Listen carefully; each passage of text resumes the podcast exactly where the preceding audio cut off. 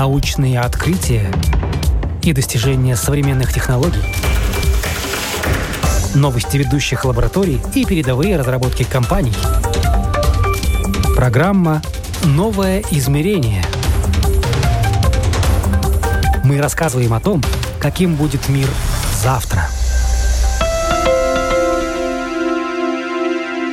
С глаз долой, из компьютера вон. Данных с каждым днем все больше, а места для них не так уж много. И если мы не планируем меньше фотографировать, вернуться к бумажному документообороту или отказаться от объемных систем и приложений, значит, нужно решать вопрос с хранением. Помочь в этом могут облака – вы слушаете программу «Новое измерение». С вами я, Яна Ермакова, и сегодня говорим о том, что такое облачные технологии, как они работают и зачем нужны.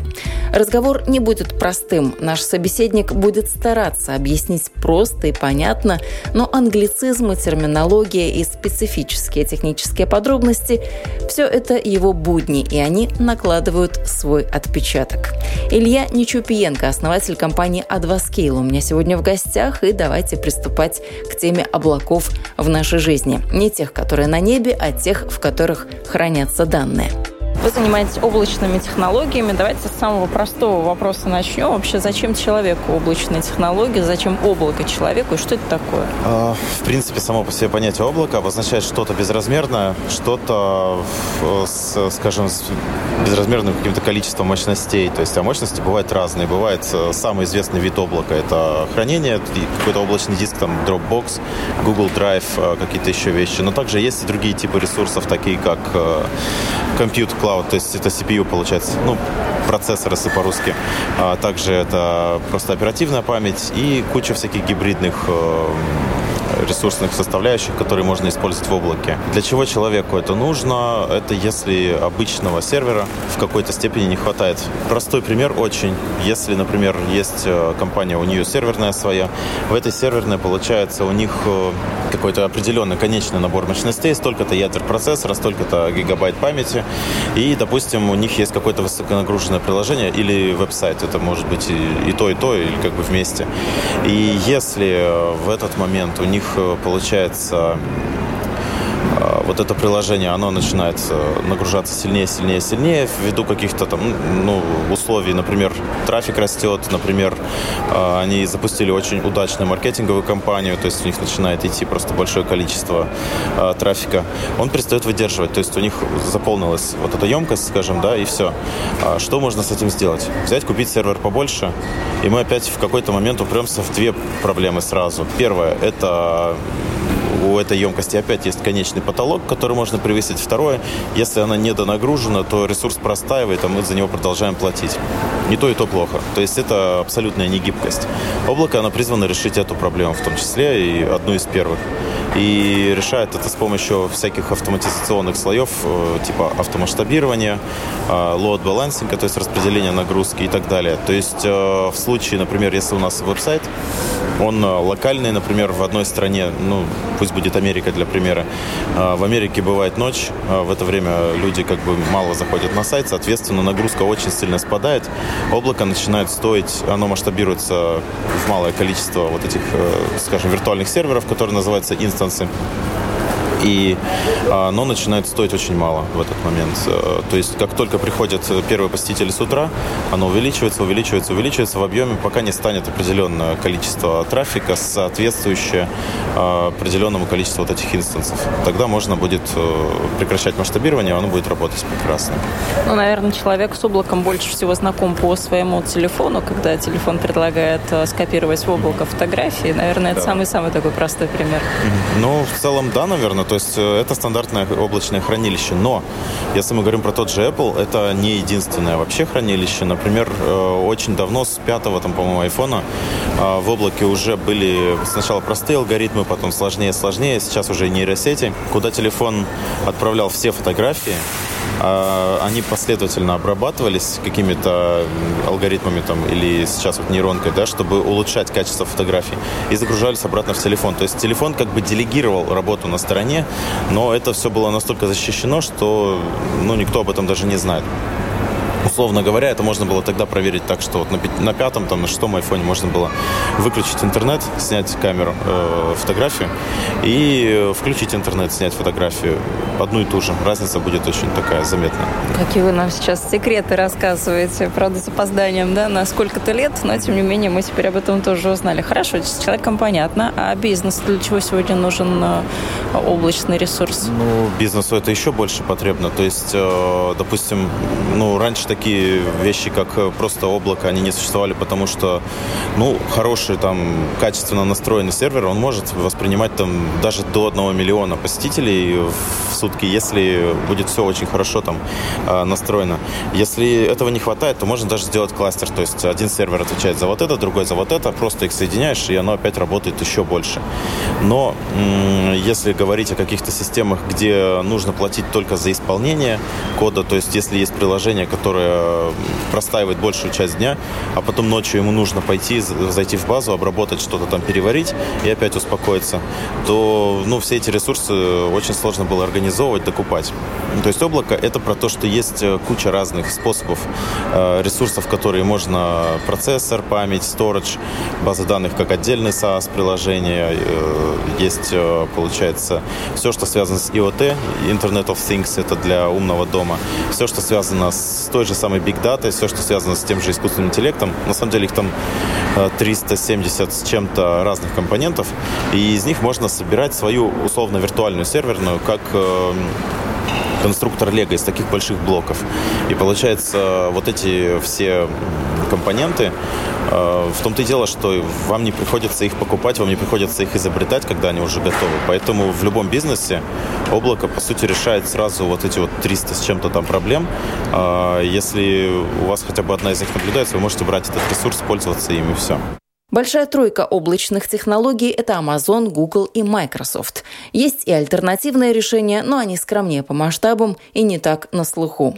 Облака – решение недешевое. Настолько, что иногда они обходятся дороже, чем серверное помещение и команда, которая все это обслуживает.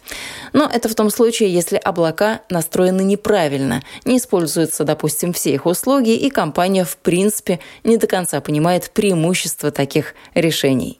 Ну, то есть э, серверную у себя, скажем, в организации, именно ее поставить и обслуживать э, может быть дешевле намного, чем в облаке, примерно в полтора-два раза. А вилка, вот, кстати, стоимости вот от самого маленького до самого большого, вот что мы сможем сделать с каким-то самым маленьким бюджетом и, скажем, ну вот если мы не, ничем не ограничены? Ну, зависит от того, что нужно сделать. Условно, мы хотим захостить какой-то веб-сайт, который будет держать там, ну, 100 тысяч посетителей в месяц, ну, в сутки точнее. Я очень грубо сейчас прикидываю, то есть это с использованием там автоскейлинга просто без всяких кубернетисов, но это будет там лот-балансер, еще база данных отдельно, это будет где-то порядка ну, 200, наверное, 250 евро в месяц.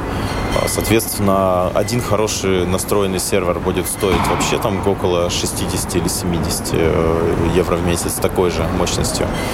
То есть 200-250 э, это Amazon. Соответственно, Google здесь может э, предложить примерно столько же. У него, может быть, немножко тип ресурсов будет отличаться. И Microsoft в среднем, ну, или чуть-чуть больше, или тоже столько же.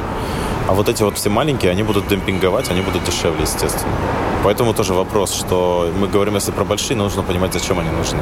Очень многие компании не умеют правильно настраивать облако. То есть они приходят, они берут свою вот эту физическую серверную, как вот были вот серваки, сделаны из них какой-то кластер, то есть вот этот за базу отвечает, этот за вот это там. И они берут их точно так же, э, соединяют э, внутри облака, то есть они не делают никаких слоев автоматики, они не используют микросервисную архитектуру, они не используют э, какие-то вещи, как вот поднимающиеся, выключающиеся вот эти dev environment которые не нужны, в, например, в нерабочее время. И все это отжирает столько много денег, что облако становится им во вред. А у меня даже статья была такая, что почему вам не нужно облако, там было несколько причин. И если облако использовать чуть-чуть неправильно, это мощнейший удар по кошельку. Если его использовать э, корректно, только тогда оно пойдет как бы на пользу, и оно будет дешевле.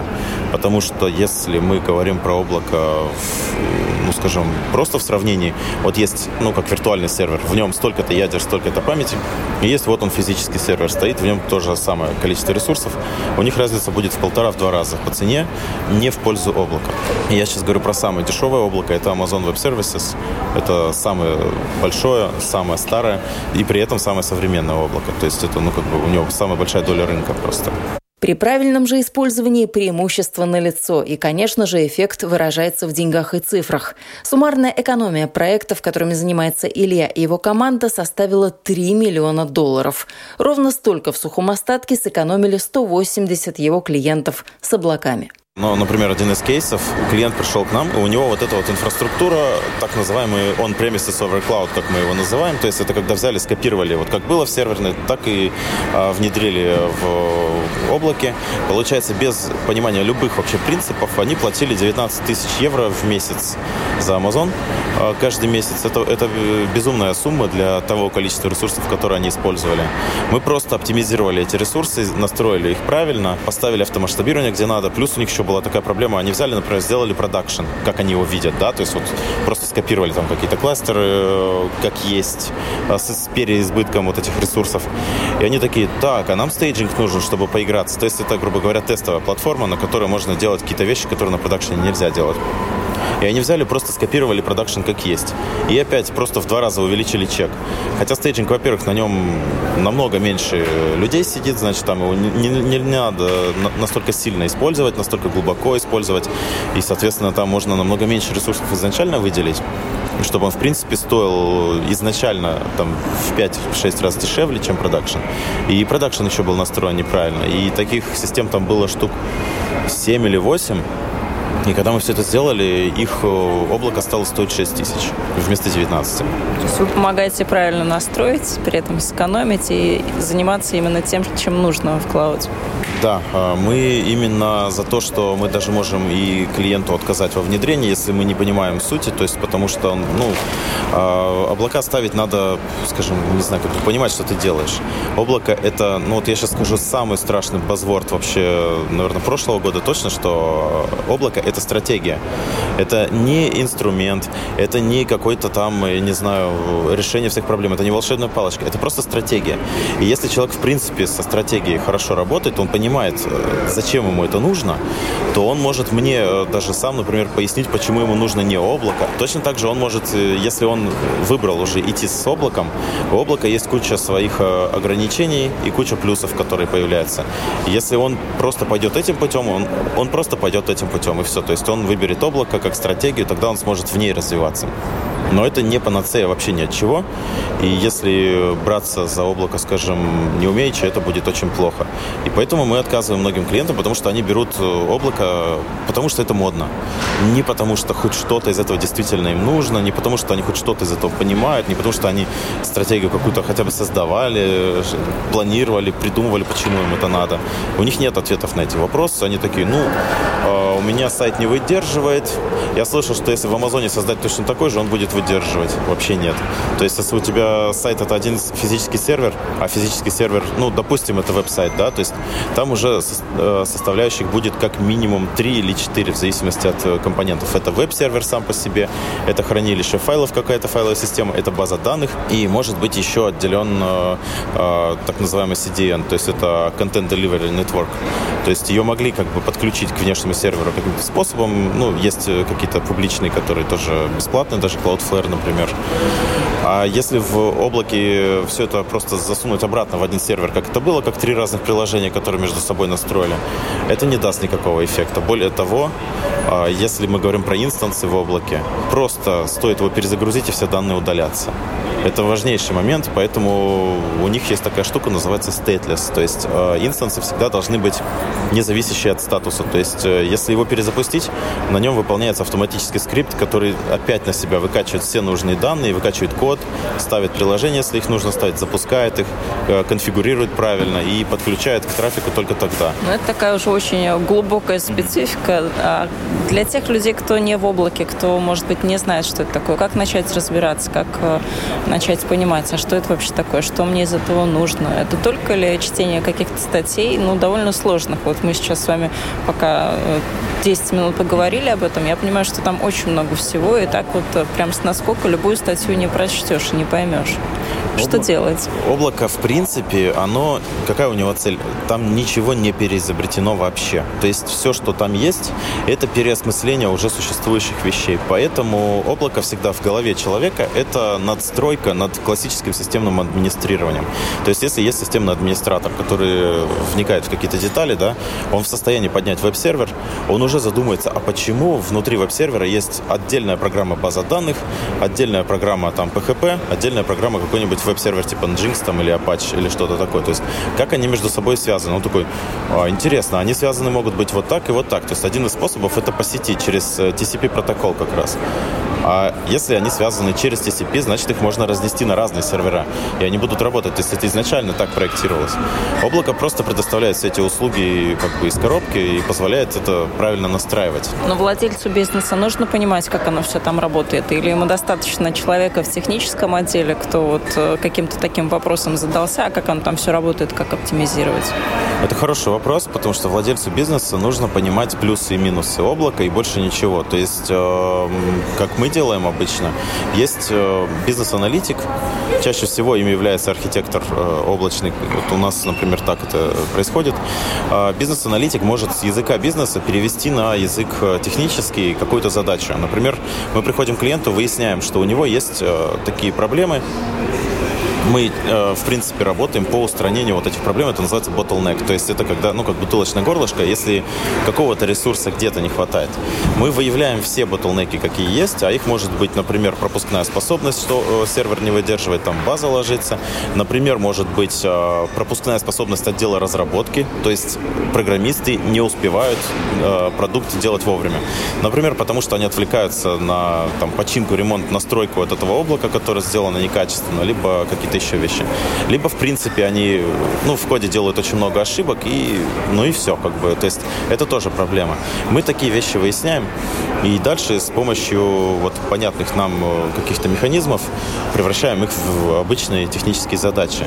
Соответственно, бизнес-владельцу нужно всего лишь знать, какую проблему мы ему решаем и как мы ее решаем. То есть, и если у него жизнь, условно говоря, не делится на до и после, значит, мы ничего не привносим, значит, мы ничего не решаем.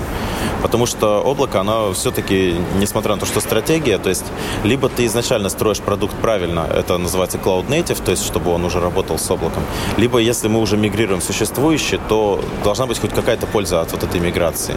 Не на бумаге, не, не, не где-то там, а у самого клиента. То есть он должен видеть, что, например, он стал платить меньше, или, например, он а, стал намного больше получать трафика, и у него сайт выдерживает это все. Или, например, у него команда э, разработчиков стала допускать меньше вот этого человеческого фактора, просто меньше ошибок вот обычных тупых, потому что мы запустили синхронные тесты. А вам что нужно было знать, чтобы тоже разбираться в этой теме, чтобы построить свой бизнес на облаках? Когда я начинал только, э, компания начиналась с меня, я был инженером просто. То есть э, есть такая международная биржа Upwork. Я на ней был фрилансером, стал такой широко известный в узких кругах, то есть я был топ-рейтед, э, там в топ какую-то то ли тысячу ходил всех фрилансеров вот на Upwork. Ну, как, какие-то, короче, очень таким был крутым. И э, в какой-то момент времени я работал здесь сначала в Accenture, и потом я оттуда ушел, когда я решил э, делать свою уже команду и начал просто своих старых клиентов подтягивать, но уже не сам с ними работать, а непосредственно делегировать задачи. С делегированием оказалось не все так просто. Какое-то время Илье приходилось в буквальном смысле слова сидеть на двух стульях и руководить компанией, и решать технические вопросы. Когда ты слишком хорошо понимаешь э, в технической, тебе э, становится сложно управлять как настоящий менеджер, потому что я мог за каждым инженером исправить его косяки, и э, поэтому постоянно сваливался в микроменеджмент просто. Вот, то есть, вот, собственно, и делал, исправлял за ними косяки или пальцем показывал вот здесь, вот здесь, вот здесь. То есть они в какой-то момент начали переставать думать. Это было очень печально. Это был 20 год, наверное, уже когда два года компания существовала, и, соответственно, там ковид начался. У нас из этого начался бурный рост. Нас в начале года было трое, конце года 15 уже. И получается, на тот момент э, это выглядело, ну, как это, схема построения компании, как, э, как осьминог. То есть одна голова и очень много рук. То есть э, эти все люди приносили свои проблемы, свои ошибки мне, я их исправлял. Я же их продавал, я же ходил, разгребался с э, клиентами, я же ходил с них, собирал там дебиторку. То есть это был немножко ад. И именно когда я перестал полагаться на свое инженерское прошлое и начал думать над своим менеджерским настоящим, то есть я начал ну, переделывать себя и как-то переделать свои привычки, тогда стало лучше сильно работать. А ковид это как раз время роста было для вашей компании в том числе. Почему? Потому что все переходили на э, технологии, когда можно работать из дома, на вот эти вир- виртуальные среды, в общем, чем клауд тоже в том числе занимается. А, я бы сказал, наверное, ковид э, помог, э, потому что очень много бизнесов либо вообще полностью офлайн, которым там и по 100, и по 200 лет, ну такие реально были, то есть какие-то, например, старые брендовые магазины одежды, или новые магазины, то есть они переходили на полный онлайн из офлайна. Соответственно, если это полный офлайн был, то им вообще нужно было две команды. Одна, которая разрабатывает продукт, а другая, которая этот продукт, собственно, ну, создает под него облако. То есть мы этим занимались, потому что мы не разрабатываем продукты в принципе. А другой сценарий это если, например, у них уже был свой интернет-магазин, на него трафика стало там в 40 раз больше, потому что туда перестали ногами приходить. Соответственно, опять же, та же ситуация. Они проблемы с масштабированием очень простые, понятная вот эта причина bottleneck. Она, кстати, происходит каждую черную пятницу, в принципе, в куче бизнесов, но в ковид черная пятница растянулась на весь год. А, в принципе, вот э, два ключевых аспекта, которые ну, заставили бизнесы бежать в, в онлайн там было немножко неприветливо, начали э, проблемы какие-то испытывать и стали к нам обращаться. Но сейчас в вашем портфеле около 180 проектов. А что это за проекты? Вот так, чтобы мы тоже понимали, вот кто сегодня переходит в облако, для чего этим компаниям, вот на примере этих проектов? Ну, большая часть э, компаний, которые мы обслуживаем, это в какой-нибудь степени это финтех, так или иначе связанные с банковской автоматикой компании. То есть э, есть необанки, то есть это не наш клиент, я просто не всех наших могу называть, но, например, как, как пример нео банков просто. просто, например, вот есть Revolut, да, или Vice. Это не наши клиенты, но мы делаем, например, э, работаем с похожими необанками, у которых есть куча различной автоматики.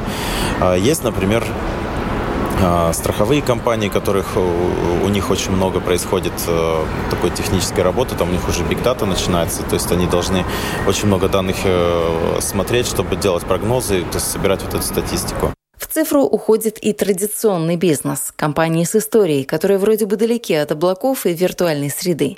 Илья приводит в пример американскую компанию. Это практически старейший в США яхтенный брокер.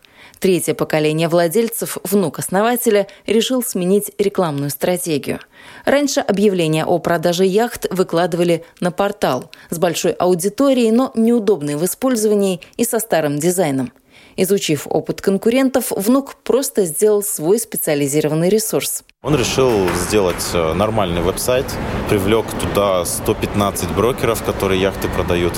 И э, это дело взлетело очень хорошо, сайт лег почти сразу, потому что он где-то на каком-то публичном хостинге был. То есть мы его перевезли в облако, мы его перенастроили, теперь он выдерживает технически до миллиона посетителей в день.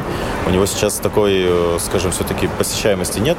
В Америке там всего 300 миллионов примерно населения, то есть не то, чтобы там из них 0,3% интересовалось прям дорогими яхтами по несколько миллионов долларов, но как бы суть такая, что в принципе сайт сейчас больше никогда не будет нуждаться вот в том, чтобы выдержать большое количество трафика, потому что мы это сделали. А, либо, например, есть а, в UK э, компания, где они делают no-code CRM, то есть это, по сути, такой конструктор, из которого можно CRM-ки собирать разные. Они их не просто сделали разные компоненты, а сделали несколько предсборок, которые готовы. Одна из них э, называется Savvy Pet Spa, то есть, соответственно, для животных просто какие-то там парикмахерские, груминг для собак, то есть вот такие все вещи. И это у них очень сильно тоже взлетело. И они сейчас вот э, делают кучу других, там, для фотографов CRM, для там вообще татуировщиков, разработчиков, там еще для кого-то. И этот стартап, он э, получает э, как бы, финансирование То есть они изначально решили идти правильным путем с облаком, поэтому у них тоже получается. Есть некоторые еще из такой прямо это Civil Engineering, то есть, например, у нас э, есть э, компания из Копенгагена, которая занималась перерасчетом ресурсов э, в больших очень компаниях по типу Airbus, например, то есть, чтобы правильно считать именно логистику материалов, например, условно там крыло самолета состоит из такого-то количества деталей, вот эти из алюминия, вот эти из там железа, вот эти вообще из пластика, а, значит, нужно понимать, где они все находятся, эти на этом складе, эти на этом, с какой скоростью они все могут быть подвезены к конвейеру, то есть вот эти там три дня едут, эти месяц, эти там еще сколько-то. И э, этот э, ресурс-планер, он позволял просто оптимизировать сами процессы максимально, чтобы все это работало. Вообще потенциал для каких-то других сфер, которые, может быть, еще облаком не пользуются. Вот что из таких необычных э, переходов было? Сейчас набирает э, популярность очень сильно так называемый cloud gaming. Это, например, когда у вас компьютер слабый, хотите поиграть, есть специальный протокол, который может просто по сети транслировать очень хорошую графику на компьютер. Но вся обработка этой графики делегируется каким-то серверам в облаке. То есть человек сидит, э, играет в браузере, при этом играет в игру, которая никогда в браузере не должна выйти, типа там, не знаю, GTA какой-нибудь или что-то. Нам больше не нужна мощная видеокарта? Да. То есть теперь больше не нужна видеокарта, потому что все мощности можно стало делегировать. То есть у меня их нет, я заплачу за вот этот Cloud Gaming, а, он будет играть там. И это очень интересная штука. Одна из таких, э, с которыми приходилось сталкиваться. Но интересно, если продолжить эту мысль, то для майнинга же тоже, для майнинга криптовалюты тоже нужны мощные видеокарты. Есть ли там потенциал или нет? Здесь все очень просто. Мы однажды такое делали очень странному клиенту, но не потому, что скажем, в этом был нормальный смысл практически. Там скорее была история, что он получил 250 тысяч кредитов э, в Амазоне. Он не знал, куда их деть, решил смайнить просто. А вообще майнинг, э, в нем каждая копейка э, имеет свой смысл, и поэтому там, грубо говоря, один цент за электроэнергию может решить, вообще майнинг будет прибыльный или убыточный. А, соответственно, в облаке гарантированно майнинг будет что-то там до 20 раз более убыточным, чем где угодно еще. То есть примерно там коэффициент уже вот э, потраченных к полученным деньгам, он чудовищный вообще и совершенно нерентабельный. А, но получается, есть другие виды майнинга. То есть, если говорить про криптовалюту, строгое нет. Ну, по крайней мере, как вид заработка нет. Если мы хотим создать там первых два майнера, потому что мы выпустили новую монету, да, и чтобы они всегда онлайн были, то мы просто понимаем, что мы всегда за это будем платить, и нас это все начнет устраивать. Но тут сразу несколько моментов. Во-первых, все современные криптовалюты перешли на Proof of Stake, где больше не надо нагревать атмосферу, где теперь происходит уже, у кого больше денег, тот решает. То есть, ну, примерно так это работает. То есть, они просто у себя держат на балансе какое-то количество монет, которые нельзя тратить э, определенный срок, и тогда он может принимать решение, ну, прописывать просто других клиентов э, в транзакции в блокчейн. Если говорить про другую сторону этого дела, то бывает майнинг абсолютно не только криптовалюты. Любая штука связана с э, наукой, это так называемый data mining, то есть когда, например, ну, условно, надо найти, собрать какой-то петабайт данных записей с уличных видеокамер, после этого найти по ним передвижение одного автомобиля. Известны номера э, вперед, то есть начинает э, работать машина, начинает все эти видосики прокручивать. Естественно, чем больше мощностей, тем быстрее это работает. Э, там вплоть до нескольких сотен там, гигабайт в секунду, может быть, или там даже, может быть, терабайт, но я не уверен. И, соответственно, тогда он может сначала взять все эти данные, ну, просто по адресам поймать везде, где эта машина была, по временным точкам поймать, потом наложить все это дело на карту и нарисовать на карте уже перемещение конкретного данного автомобиля и все. То есть э, известно, что такими вещами любит заниматься калифорнийская компания Palantir, например, но у них облако уже прям свое собственное, то есть у них даже не там на базе публичных облаков типа Амазона, а у них они прям построили свой собственный вычислительный кластер, потому что у них это огромная вещь. Это работает, то есть э, data mining такого вида. Для науки data mining, например, ну, самый известный, самый простой пример это погода. Это просто прям реально компьютерная модель э, планеты Земля, климатическая. Во-первых, она постоянно собирает все данные из куч просто, в том числе и обычных э, метеостанций, то есть э, каждый может к ней подключиться, просто поставив у себя станцию дома. И Вот эта модель, она постоянно получает данные из сотен там, тысяч источников, корректируется и может говорить прогнозы. То есть давно уже это делают не люди. Она рисует все вот эти вот циклоны, завихрения. Вот здесь Гольфстрим, вокруг него вот эти вихревые потоки, которые на высоте 12 километров, которые там 400 километров в час летят э, сразу. Они называются струйные течения, я вспомнил. То есть вот эти, соответственно, струйные течения, они, э, их несколько э, на Земле, и они, как течения в океане, они всегда в одном и том же месте находятся. То есть есть карта вот этих струйных течений, соответственно, с помощью их, с помощью местности, с помощью того, где какие пустыни там находятся, где какие океаны, можно понять, что здесь будет испарение, здесь будет поглощение, здесь будет раскаленный воздух от пустыни идти, соответственно, он будет там вот это делать. Таким образом строится уже модель. И с помощью этой модели можно предсказывать погоду с точностью до уже каких-то минут. Мы этого ждали. Очень да. надо, чтобы погода была все-таки точнее, чем у нас сейчас есть. А к облаку, если возвращаться, то облако это навсегда. Вот человек поставил у себя, скажем, предприниматель, э, ему нужно для чего-то было облако. Это оно уже будет с ним всегда или можно отключить, подключить? Есть production, его нельзя выключать просто, да? Ну, во-первых, с него можно обратно переехать на сервер, а во-вторых, например, если у него есть production, который нельзя трогать, но есть у него staging или dev environment, которые нужны вообще только в рабочие часы, потому что ими пользуется отдел разработки. А рабочие часы — это треть от суток. Соответственно, можно поставить настройку, чтобы они выключались на ночь и ну, на все нерабочее время и включались э, в рабочее время. Это, естественно, поскольку в, во всех клауд-провайдерах есть э, схема Pay as you go, плати только за то, что используешь, соответственно, это очень э, экономит деньги. Илья Нечупиенко, основатель компании Advascale, рассказал нам сегодня о настоящем облачных технологий. Что это такое, кому и чем будет полезно, а кому нет.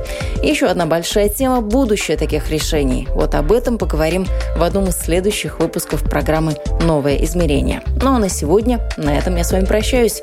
С вами была я, Яна Ермакова. До новых встреч.